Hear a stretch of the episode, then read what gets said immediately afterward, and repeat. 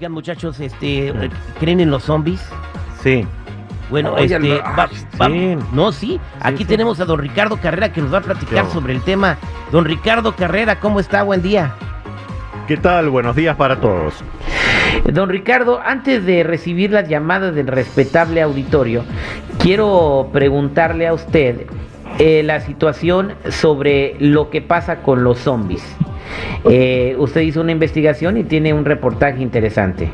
Sí, correcto, los zombies realmente existen, pero no son muertos vivientes como aparecen en las leyendas o en las películas tipo The Walking Dead. No es así. Ya alguna vez lo hemos dicho, cuando llegan los esclavos del África, hace algunos siglos, trajeron su propia religión del centro del África que se llama Yoruba. Esa religión, de acuerdo al país de donde iban esos esclavos, dio origen a distintas religiones sincréticas, o sea que se mezclaron esa religión yoruba con el catolicismo. En, la santería se dio origen en Cuba, en Puerto Rico el palo rayado, en México la Santa Muerte, en Brasil Umbanda y Quimbanda, en Uruguay Candomblé y en Haití aparece la más oscura de todas estas religiones, que es el vudú.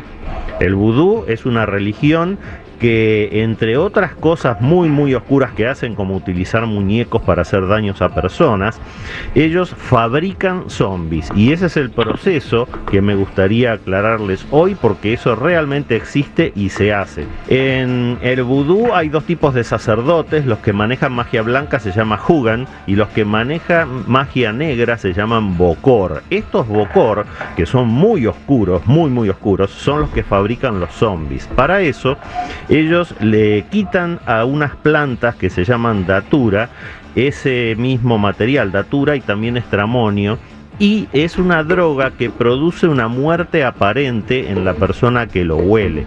Entonces, sin que la víctima lo sepa, le dan a oler esto y entra en lo que se llama médicamente un estado de catalepsia. La catalepsia es un estado de casi muerte. El paciente sigue vivo, pero uno lo ve, no respira, no tiene latidos el corazón, el electroencefalograma da plano. Es una muerte aparente. Entonces lo entierran y apenas lo enterraron, el Bocor retira ese cuerpo lo lleva a su templo y ahí hace unos rituales mágicos para quitarle a ese cuerpo físico el espíritu que lo anima. Recordemos que no está muerto, está aparentemente muerto. Le retira por magia negra eh, su espíritu, lo mete dentro de un frasco o de una botella y lo reemplaza con el espíritu de un eh, esclavo fallecido. Por eso los zombies tienen ese caminar tan cansino como si estuvieran arrastrando cadenas.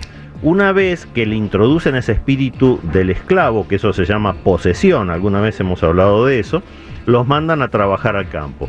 El zombie es un soldadito que se utiliza como mano de obra descartable hasta que fallece y para eso hacen todo este proceso. Lo peor de esto y, lo, realmente lo que es deleznable es que esas entidades espirituales en los frascos están aprisionadas y no pueden continuar con su evolución espiritual. Están ahí como en una especie de limbo, como entre la vida y la muerte. No están vivos porque el cuerpo se lo dieron a otro espíritu de un esclavo, pero al mismo tiempo no están muertos y no pueden continuar evolucionando. El tema es terrible y es bueno que lo sepamos, sobre todo para estar alertas a- y protegernos de todo lo que tenga que ver con estas religiones que vibran tan mal, que son tan oscuras. Recuerden, nunca pidan favores ni al vudú, ni a la santería, ni a la Santa Muerte, ni al palo rayado, umbanda, quimbanda, candomblé, porque después les pasan el vil. Eso les crea un tema karmático tan grande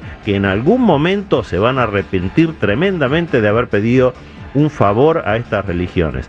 Puede ser en esta vida o puede ser en la vida que viene como karma, pero que se van a arrepentir, seguro que lo van a hacer. Vámonos a la línea telefónica, tenemos a Roxy. Si tú tienes una duda, también tenemos a don Ricardo Carrera para que te conteste.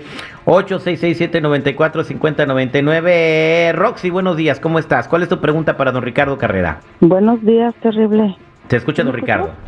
Sí, mira, hace un par de años este, llegué del trabajo y abrí mi baño y habían 37 moscas de las verdes, de las grandototas.